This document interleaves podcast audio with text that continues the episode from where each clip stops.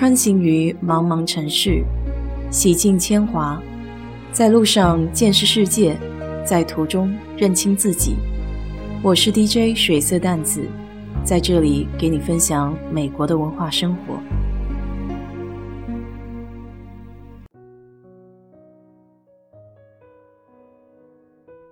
昨天群里相当热烈的讨论了一个蛮私人的话题：借钱。有朋友问美国人朋友之间借钱吗？我仔细想了一下，还真没怎么聊过这个话题。我自己只有过两次被借钱的经历，一次是从小就相识的好哥们儿遇到了急事，一下子周转不过来。每次回国他都很照顾我，所以没怎么想，在自己的能力范围之内。借给了他，而且这钱我是不打算要的。还有一次是在这里认识的朋友，也帮过我的忙，但论交情没有那么深。当时他和他老婆想盘个店做小生意，差点钱。说实话，这一次我比较犹豫，本来想借少一点，但是他又追要了一些，碍于不好意思。所以借了。他那时候说，一时半会儿可能还不上，得看生意的情况。时隔一年，也没有什么消息，正好自己要用钱，想着可以借机讨回来。但那个尴尬劲儿，感觉像是自己欠了钱一样，非常不好意思开口。我就问了一次，他说会凑。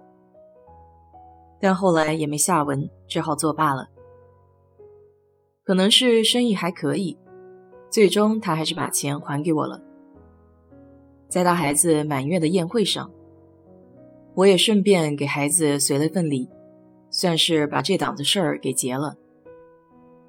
其实美国人对钱还是比较敏感的，就像 Amy 说的，两样不借：一不借车，二不借钱。不借车，是因为万一发生意外情况，车主需要承担相应的法律责任。安全起见，非得借的话，在车保上加上借车人的名字，以求万无一失。做个不恰当的比喻，在美国借车就好像借枪一样，弄不好擦枪走火就麻烦了。和朋友借钱虽然没有这种安全隐患。但抬头不见低头见，双方都很尴尬。特别是在美国，连问别人挣多少钱都有冒犯、不尊重隐私之嫌，更不要说借钱了。但众所周知，美国人可是最会借钱过日子的。不过他们不和私人借，会和银行借。在日常生活中，钱不够花的时候。就用信用卡向银行借贷，所以美国人手里有个三五张、十张八张信用卡的，一点儿也不奇怪。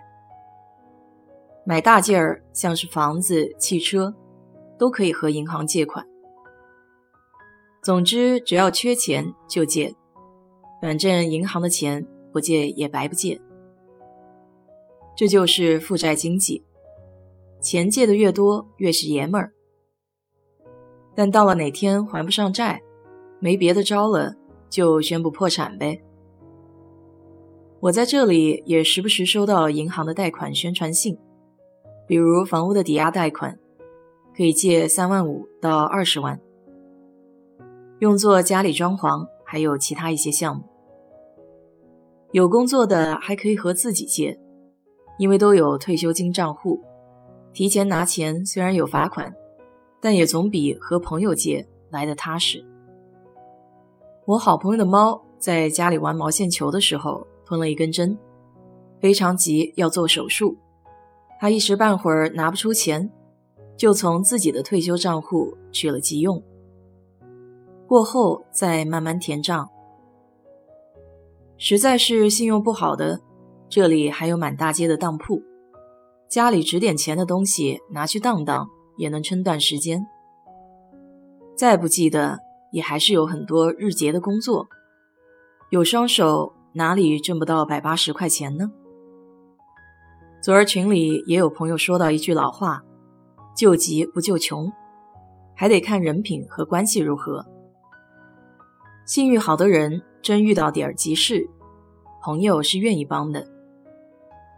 我有个美国朋友，每次我家里要遇到点什么小困难，他都会主动的问要不要借点钱给我。当然，我肯定是不会借的，但他这份心意我一直记着。Amy 也是，前两天在节目里和张姐聊到游泳池需要换底，得要不少钱。她私下里主动就来问我是不是手头紧，可以帮忙。就是这份朋友的心意非常暖心。我觉得朋友之间帮忙可以，但借钱伤感情，因为谁挣钱都不容易。我的好朋友手头紧的时候，和她婆婆借过些钱。他把账记得很清楚，有钱了全数还了回去。按中国人的礼数，和父母不谈借不借，算是馈赠吧。可他不行，觉着老人家的钱也是养老的，也有自己需要花钱的地方。作为小辈，该还的还得还。当然了，可能也因为是婆婆，不是妈。和父母之间是没有办法算的那么清楚的，我的就是他们的，所以说真朋友一般是不愿意麻烦你的，非到紧要关头或是实在是走投无路才会找到你，还是自己得有些判断力。说实话，真朋友也不会因为你不借钱就和你绝交，谁都有自己的难处，相互理解嘛。一句话，借是情谊，不借是本分。好了，今天就给你聊到这里。如果你对这期节目感兴趣的话，欢迎在我的评论区留言，谢谢。